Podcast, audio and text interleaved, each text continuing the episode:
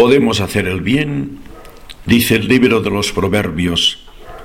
Panal de miel son las palabras amables, dulzura en la garganta, salud en los huesos.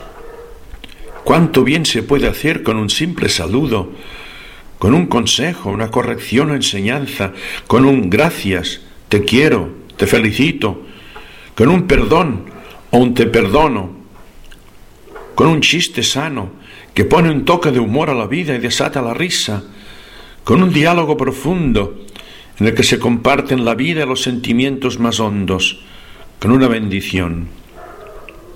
Pero también podemos hacer el mal a través del desprecio, la burla y la ironía, con la mentira, el insulto, con las amenazas que generan miedos, con palabras despectivas y comparaciones odiosas que se clavan como puñales en la mente indefensa de un niño, con preguntas estúpidas, desubicadas, que se entrometen y urgen en la sagrada intimidad personal, y también acusando, difamando, calumniando, delatando, por fin maldiciendo.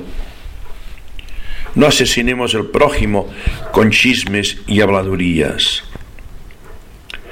y la máxima expresión del poder de la palabra humana se manifiesta en los sacramentos. En ellos la palabra consagra, transforma, transmite gracia, perdona, adquiere un poder divino.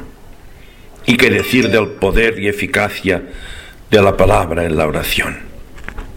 Queridos amigos, podemos hacer el bien, podemos hacer el mal, y la palabra en los sacramentos y en la oración lo transforma todo.